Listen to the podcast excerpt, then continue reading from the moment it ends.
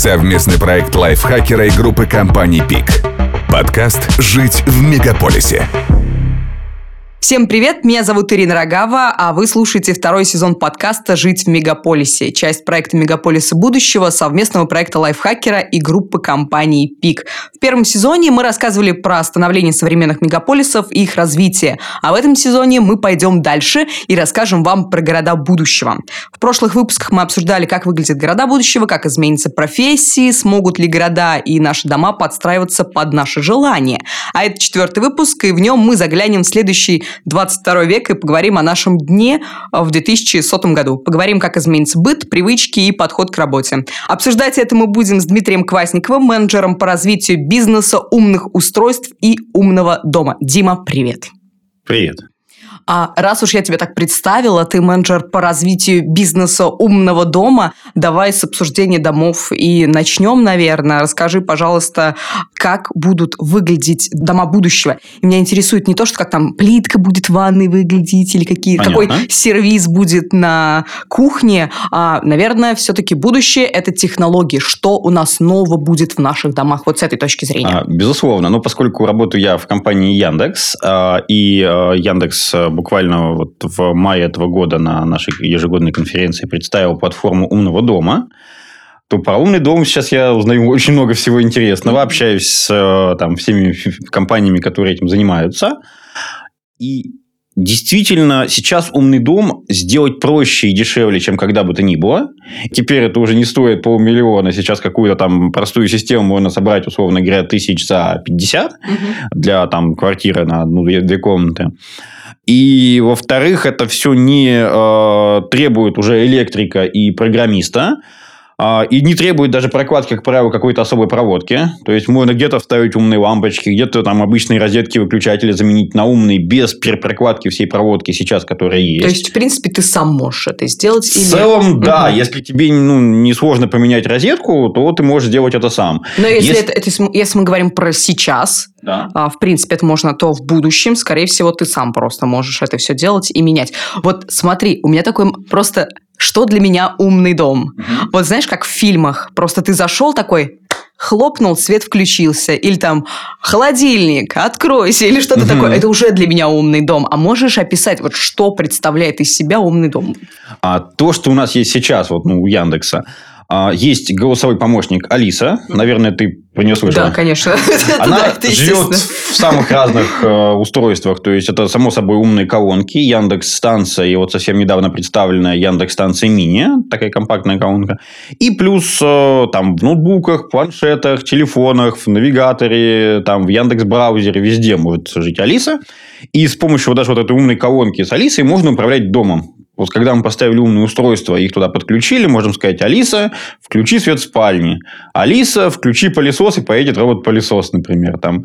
Алиса, открой шторы. Более того, можем делать сценарии. Можем, например, сказать, Алиса, спокойной ночи. Угу. И в детской, например, закроются шторы, выключится свет, включится, например, ночник а, и заиграет колыбельная автоматически. Ничего себе, вот это да. То есть, это возможно уже сейчас. Все устройства уже есть, можно сейчас это взять и собрать. Никаких проблем с этим нет. Мы вот говорим про голосового помощника. А что еще есть в умном доме? Вот я пока не представляю, как это все будет. Можешь мне описать? Можешь описать вот нашим слушателям, чтобы они прям офигеть, хочу жить хочу дожить до 2100 года и жить именно в этой квартире. Вот давай прям вот я захожу в квартиру, что а, происходит? Когда человек заходит в квартиру, а, понятно, что тебя сразу же квартира узнает, приветствует, и в зависимости от каких-то там ну, заранее заданных сценариев, или она сама понимает, что, что тебе нужно, в том плане, что если ты, например, пришел поздно и там все уже спят, она, например, включает какую-нибудь там минимальную подсветку, чтобы никого не будить, а, включает тебе, не знаю, там, например, какой-то свет на кухне тоже минимальный, и, например, ставит чайник или там разогревает еду в мультиварке, то есть что-то, то, что тебе нужно сейчас. Если ты, например, пришел, а, там, не знаю, выходной там днем, то, само собой, он тебя будет уже там по-другому приветствовать, то есть, например, откроются шторы, разговоры, может быть, какая-то приятная музыка включится, или, например, он тебе расскажет новости какие-то. То есть, ну, можно самому задать, что ты хочешь какие тебе нужно включить устройства, что ты ожидаешь от умного дома. А, то есть он ну, будет предугадывать, что ты хочешь сейчас, и предлагать тебе какие-то варианты или делать что-то сам. Вот э, чтобы даже не надо было это как-то программировать, а чтобы он сам подстраивался под твое расписание, под твои предпочтения. То есть, например, если ты каждый раз э, приходишь в квартиру и каждый раз включаешь какую-то определенную музыку или определенный там плейлист, он будет это запоминать и знать, что ага, ты это три раза сделал, значит, четвертый раз, когда ты придешь, он тебя не спрашивать, можно сразу включить. Ты же это всегда делаешь. Отлично. А как это отразится на человеке? Ну, то есть я захожу, я не тянусь к выключателю, чтобы включить свет. Я не мою полы, потому что у меня здесь пылесос. Я даже не, не пытаюсь что-то им делать, потому что есть голосовой помощник, который сразу его э, заведет, и он меня все... По... Не разленюсь ли я? Так, я думаю, что всегда найдется что-то другое, чем заняться. А, у нас же движение всегда идет от того, что мы перестаем делать а, что-то скучное, однообразное, нудное и начинаем делать что-то более интересное и творческое. Mm-hmm. Поэтому, нет, если кому-то нравится мыть посуду, он может и сейчас не пользоваться посудомойкой и там натирать тарелки в раковине. Ну зачем? Неужели нельзя заняться чем-то более интересным? Ну, то есть мы понимаем, что умный дом, он, естественно, какие-то рутинные дела забирает на себя, а человеку оставляет а, время для своего, так скажем, творчества или какого-то веселого времяпрепровождения, время на себя. А если, допустим, я действительно, ну, нравится мне мыть полы, естественно, я могу этим заниматься. В этом проблем нет никаких. Ну, конечно. Я лучше проведу там время, не знаю, с э, женой там и с ребенком, чем мою посуду. Я лучше там с кем-то пообщаюсь, что-то сделаю. Что бы хотелось еще рассказать? В принципе, есть же разные уровни, на котором умный дом можно делать. То есть базово, если ты купил себе, я не знаю, там Яндекс станцию и хочешь как-то попробовать этот умный дом. У Яндекса есть э, там умный пульт, умная лампочка, умная розетка. Можно купить что-то из этого. Можно купить там из Xiaomi что-нибудь. Кстати, из интересного, поскольку Алиса живет везде, ну, то есть в разных устройствах. То есть, например, у тебя этот есть умный пульт и кондиционер, и ты, например, едешь домой на машине, и ты прям в навигатор говоришь, Алиса, включи кондиционер на 20 градусов, и ты приехал, дома уже прохладно. Вот. Ну, я к тому, что есть разные уровни. То есть, можно просто пойти купить, условно говоря, мешок этих лампочек и куда-то их там вернуть и попробовать. У меня, например, есть умная розетка для там, светильника на тумбочке и умный пылесос сейчас. Но это как бы самый такой основной простой вариант, когда ничего делать не надо, в том плане, что ничего не надо монтировать, ничего не надо там подключать, никакую электрику менять, ни выключатель, ничего. А второй вариант, когда уже все это интегрировано на более глубоком уровне, то есть стоят, например, умные выключатели, там диммеры или просто реле в э, щитке.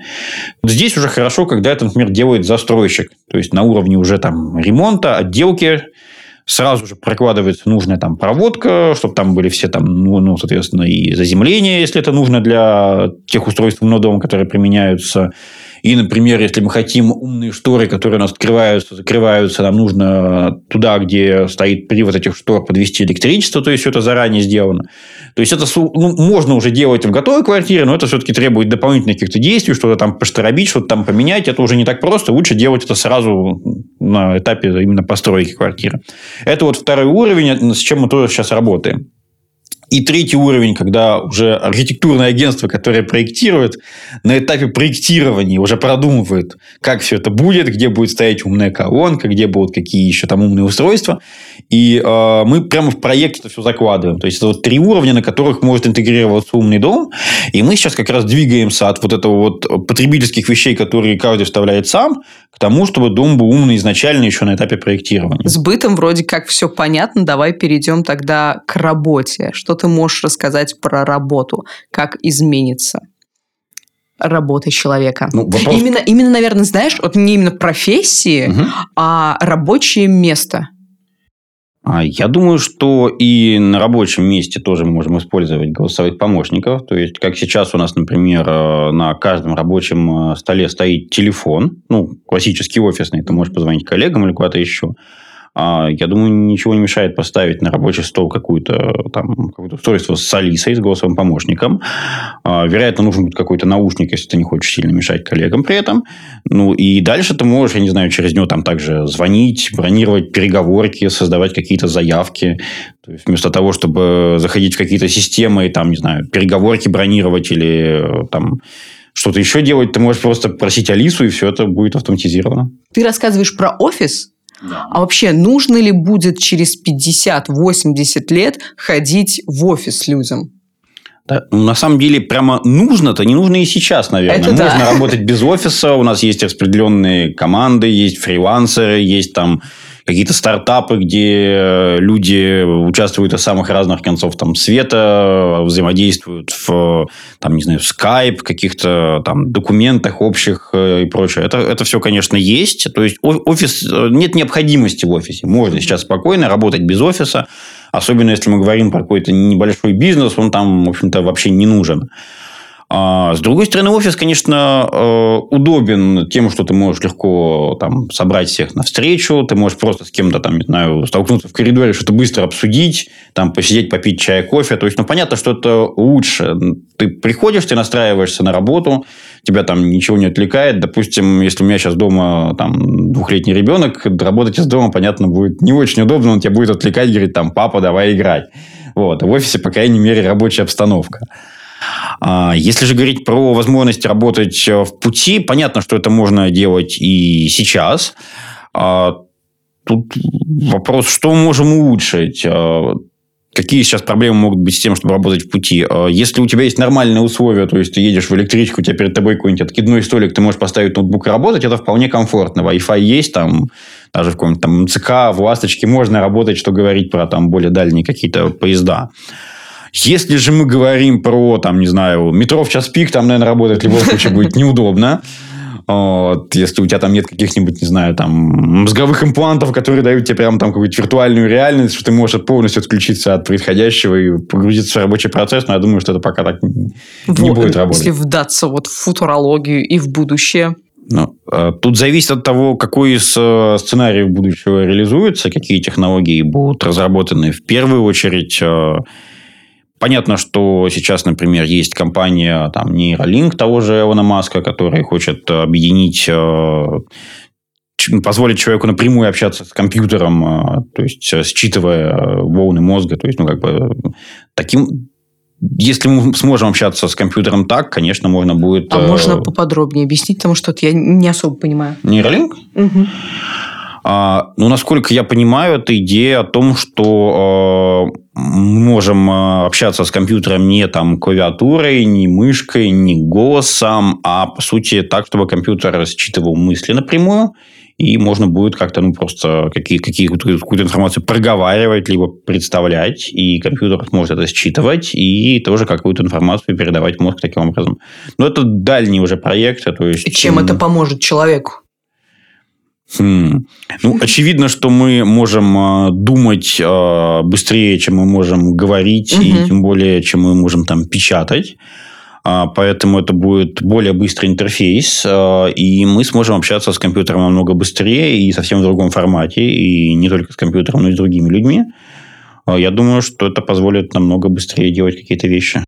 Если мы говорим про то, как изменится работа в будущем, я думаю, что э, основное, что изменится, это у людей будет больше возможностей э, взаимодействовать в самых разных форматах. Мы сейчас видим, что у нас э, появляется возможность одновременно редактировать один и тот же документ, общаться в самых разных мессенджерах. И я думаю, что дальше эта тенденция продолжится. Можно будет обмениваться там видео, аудио, даже какими-то там мыслеобразами, я не знаю, вот чем-то таким. То есть, э, как сейчас ты можешь, например, записать голос и его отправить, а можно будет, допустим, представить какую-то картинку, компьютер ее, соответственно, запишет и отправит, и можно дальше просто вносить какие-то в нее корректировки, и все это будет видно. А как вот это контролировать? То есть ты иногда мысли у тебя не особо-то и приятные, скажем так. Ну, мы же не говорим про э, непосредственную трансляцию мыслей. Как сейчас, допустим, ты записываешь голосовое сообщение, и ты можешь его потом прослушать и скорректировать. Точно так же ты, допустим, э, какой-то образ представил, дальше его как-то скорректировал, понял, что все хорошо, и отправил. И здесь будет именно совместная работа в группах. Плюс можно подключать сюда тоже э, и какие-то голосовые помощники, в целом помощники, основанные на искусственном интеллекте. То есть, это будет совместная работа, когда, допустим, работает, э, не знаю, там, пять человек и три искусственных интеллекта, которые корректируют какие-то идеи. Ты можешь, например, сказать, что вот у меня есть такой скетч, у меня есть такая идея, давай, пожалуйста, на основе этого скетча сделай сначала там 2D-дизайн, а потом, например, сделай 3D-рендер. И там искусственный интеллект нейросеть, вот уже какой-то простой вот этот вот скетч, буквально там набросанный в ППХ, сделает сначала красивый дизайн, затекстурирует, потом сделает уже именно 3D-модель, и можно также сказать, здесь, например, поправь, здесь, например, сделай глянцевые текстуры, здесь, например, там, сделай ее, например, не из металла, а из дерева, и вот такие идеи можно очень быстро смотреть. И э, именно с помощью искусственного интеллекта можем какие-то вещи, которые раньше делались э, очень долго, мы можем делать быстро. То есть сейчас мы же видим э, вот эту всю историю про то, что, э, например, тот же Face App, когда можно взять э, фотографию человека mm-hmm. и, например, э, показать, как он будет выглядеть через там 30 лет, там, когда он будет там пожилым. Или, например, как бы он выглядел, если бы он был женщиной. Ну, или такие вещи. И точно так же мы с помощью искусственного интеллекта сможем быстро трансформировать какие-то образы э, и вот э, тратить просто меньше ручной работы на то, чтобы достигнуть какого-то результата. Круто. Становится меньше приватности. У нас везде есть э, сейчас, у нас везде слушают какие-то голосовые там ассистенты. Ну, понятно, что на, на самом деле, конечно, не то чтобы слушают, готовы послушать. А везде стоят какие-то камеры и так далее. То есть, я думаю, что мы тоже в какой-то момент э, поймем, что это нормально, будем больше это принимать. А, и э, в принципе, можно будет э, все происходящее э, там, рядом с тобой э, записывать на аудио, записывать на видео. Допустим, у каждого будет какой-то, не знаю, там какая-то камера. А, и в целом это на самом деле очень удобно, потому что у человека не идеальная память. А если у тебя есть аудиозаписи, например, всего, что происходило, есть видеозаписи всего, что происходило, и э, есть, например, искусственный интеллект, который потом э, расшифровывает текст всего, что было, и позволяет тебе поэтому искать, то ты можешь потом любые эти вещи легко и просто с помощью того же искусственного интеллекта находить, вырезать из этой записи, тоже этим делиться, тоже это как-то обрабатывать. И вот это позволит э, быстрее как-то делиться идеями, не терять какие-то вещи, которые там обсуждали, которые ты где-то увидел. И, в принципе, поменяет вообще вот это все. То есть, сейчас, например, если ты хочешь сфотографировать, тебе все равно надо достать телефон, там, включить камеру и так далее. А в идеале хотелось бы, чтобы э, ты мог в любой момент просто так вот сделать хоп, и началась видеозапись или, или сделано было фото. И какой-то момент, который сейчас ты упускаешь, я не знаю, там, твой ребенок что-нибудь интересное там рассказывает, что-нибудь новое там сказал, там, или что-нибудь там прикольное делает, и ты такой, о, бежишь за телефоном, все уже прошло. Ты хоп, все готово. То есть, вот эта вот э, возможность э, зафиксировать момент э, на фото, на видео, вот это вот постоянно записываемое аудио, которое потом расшифровывается, и к нему есть доступ, и можно поделиться, вот, на мой взгляд, это было бы очень круто, но вопрос в том, что сейчас до сих пор люди, как правило, говорят, а вот там приватность. Mm. Ну, я думаю, ну, то что... есть технологии есть, а вот именно какая-то моральная, с моральной точки зрения мы не можем пока себе это позволить. Mm.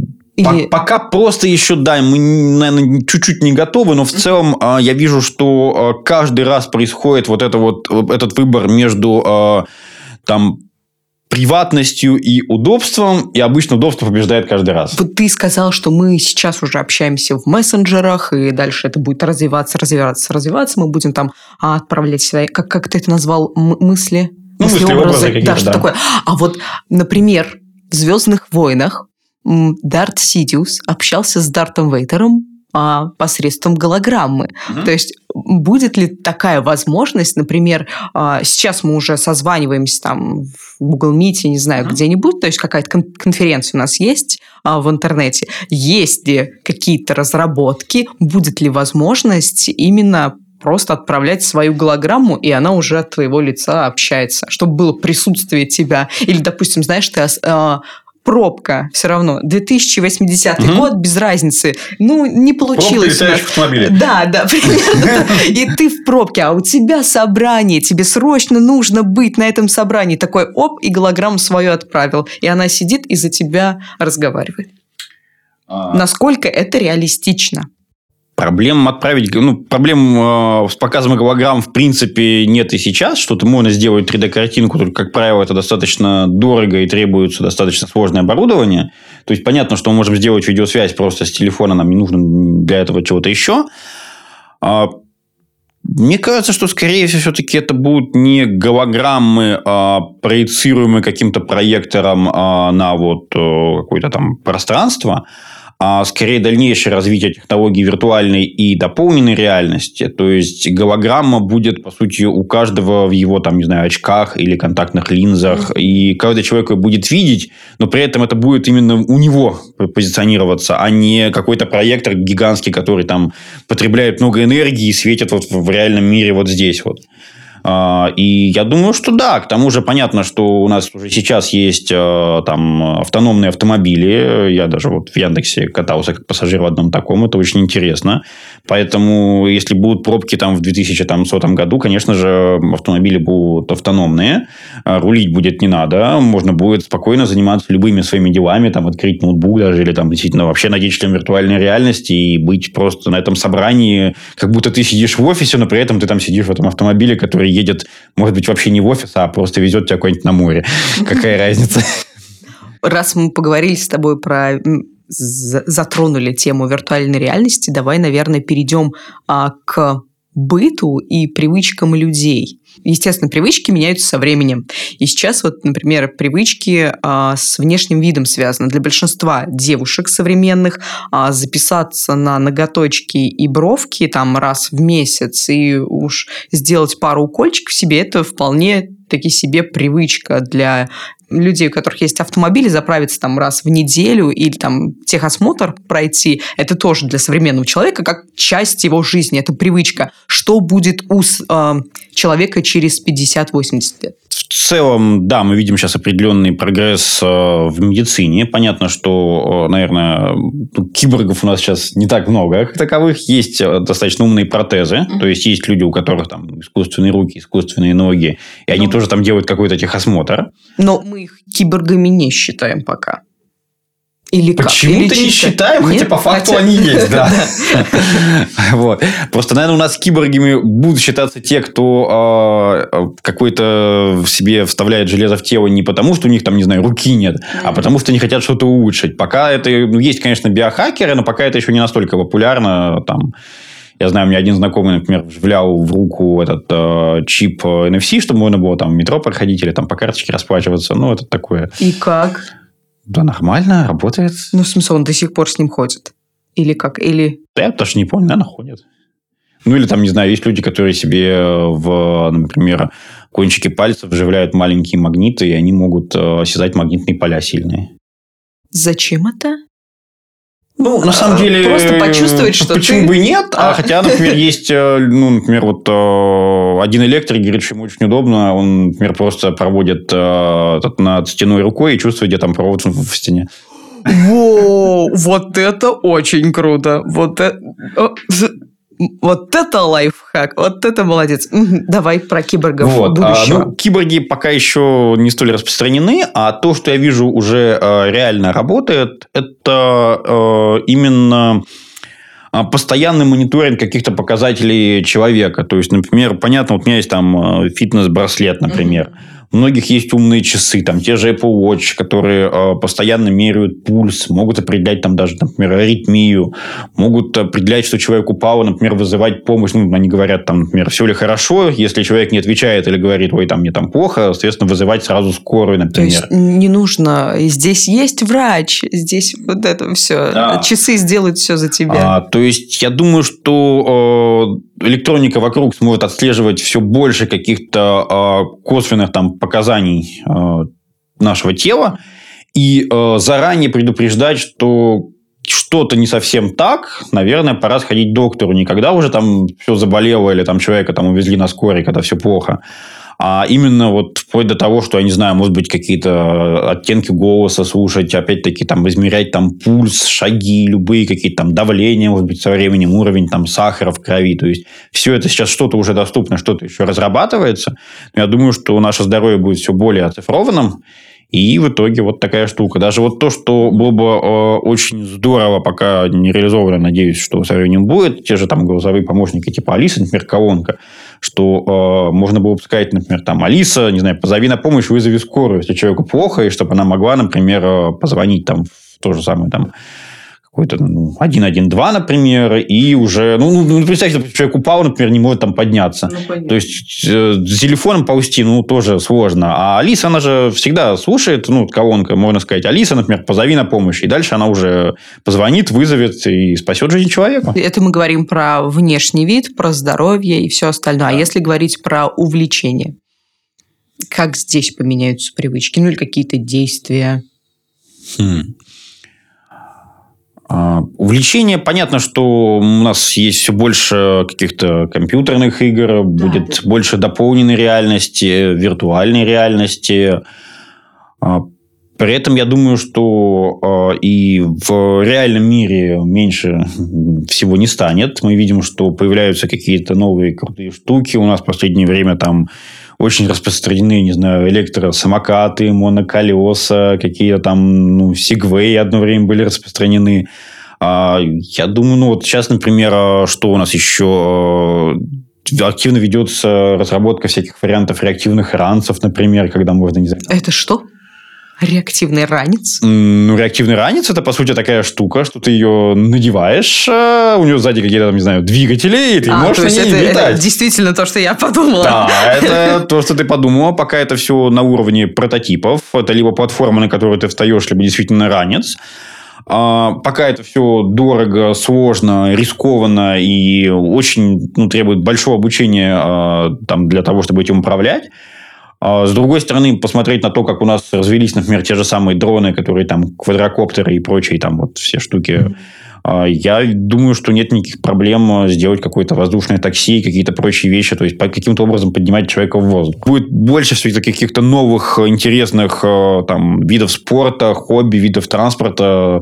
Так что не только виртуальной реальностью, в общем-то, будут прирастать наши увлечения, и в реальном мире мы тоже можем делать много всего а, интересного. Хорошо, окей. Давай вот завершающий такой момент скажем, как будет выглядеть человек и чем он будет заниматься вот через 80 лет. Я думаю, человек будет выглядеть э, так, как ему хочется. Мы видим, что чем дальше, тем больше проявляется свобода и самовыражение во внешнем виде. Можно будет носить знаю, любую одежду. Она может быть какой-нибудь не знаю, там, светящейся, с какими-нибудь на ней дисплеями, показывать каких-нибудь, какие-нибудь там изображения, мультики прямо на тебе, если это хочется. Ну, если хочешь, можешь ходить и, понятно, в пиджаке и в галстуке никто не запретит, но в целом будет больше разнообразия можно будет, э, наверное, какие-то вещи и делать с дополненной реальностью. То есть, если она будет достаточно популярна, можно будет э, сделать себе какой-то аватар. То есть, сказать, что я, например, хочу, чтобы люди меня видели, не знаю, как плюшевую мишку. Mm-hmm. Если люди согласны на то, чтобы смотреть на твой аватар, то да, они тебя будут видеть как этого самого плюшевого мишку. Почему нет? Будут делать, но я думаю, они будут делать, как всегда, то, что им хочется. Будет меньше какой-то скучной работы. А, будет больше возможностей для творчества, для самовыражения. Все, отлично, спасибо тебе большое. Всем, а, вывод какой, всем по умному дому, всем по умному ассистенту. А, было бы круто в ближайшие э, лет 10, чтобы медицина шагнула вперед, и мы все это, конечно же, увидели своими наполовину механизированными глазами. Не знаю. А, спасибо большое, Дим, тебе за беседу. Спасибо большое нашим слушателям, что слушали наш подкаст. Ставьте ему звездочки и лайки, пишите свои комментарии и подписывайтесь на него тоже. А, я напомню, что вы прослушали подкаст «Жить в мегаполисе». Это второй сезон совместного проекта лайфхакера и группы компании «Пик». Больше материалов вы сможете найти на сайте лайфхакера и в наших социальных социальных сетях. Пока.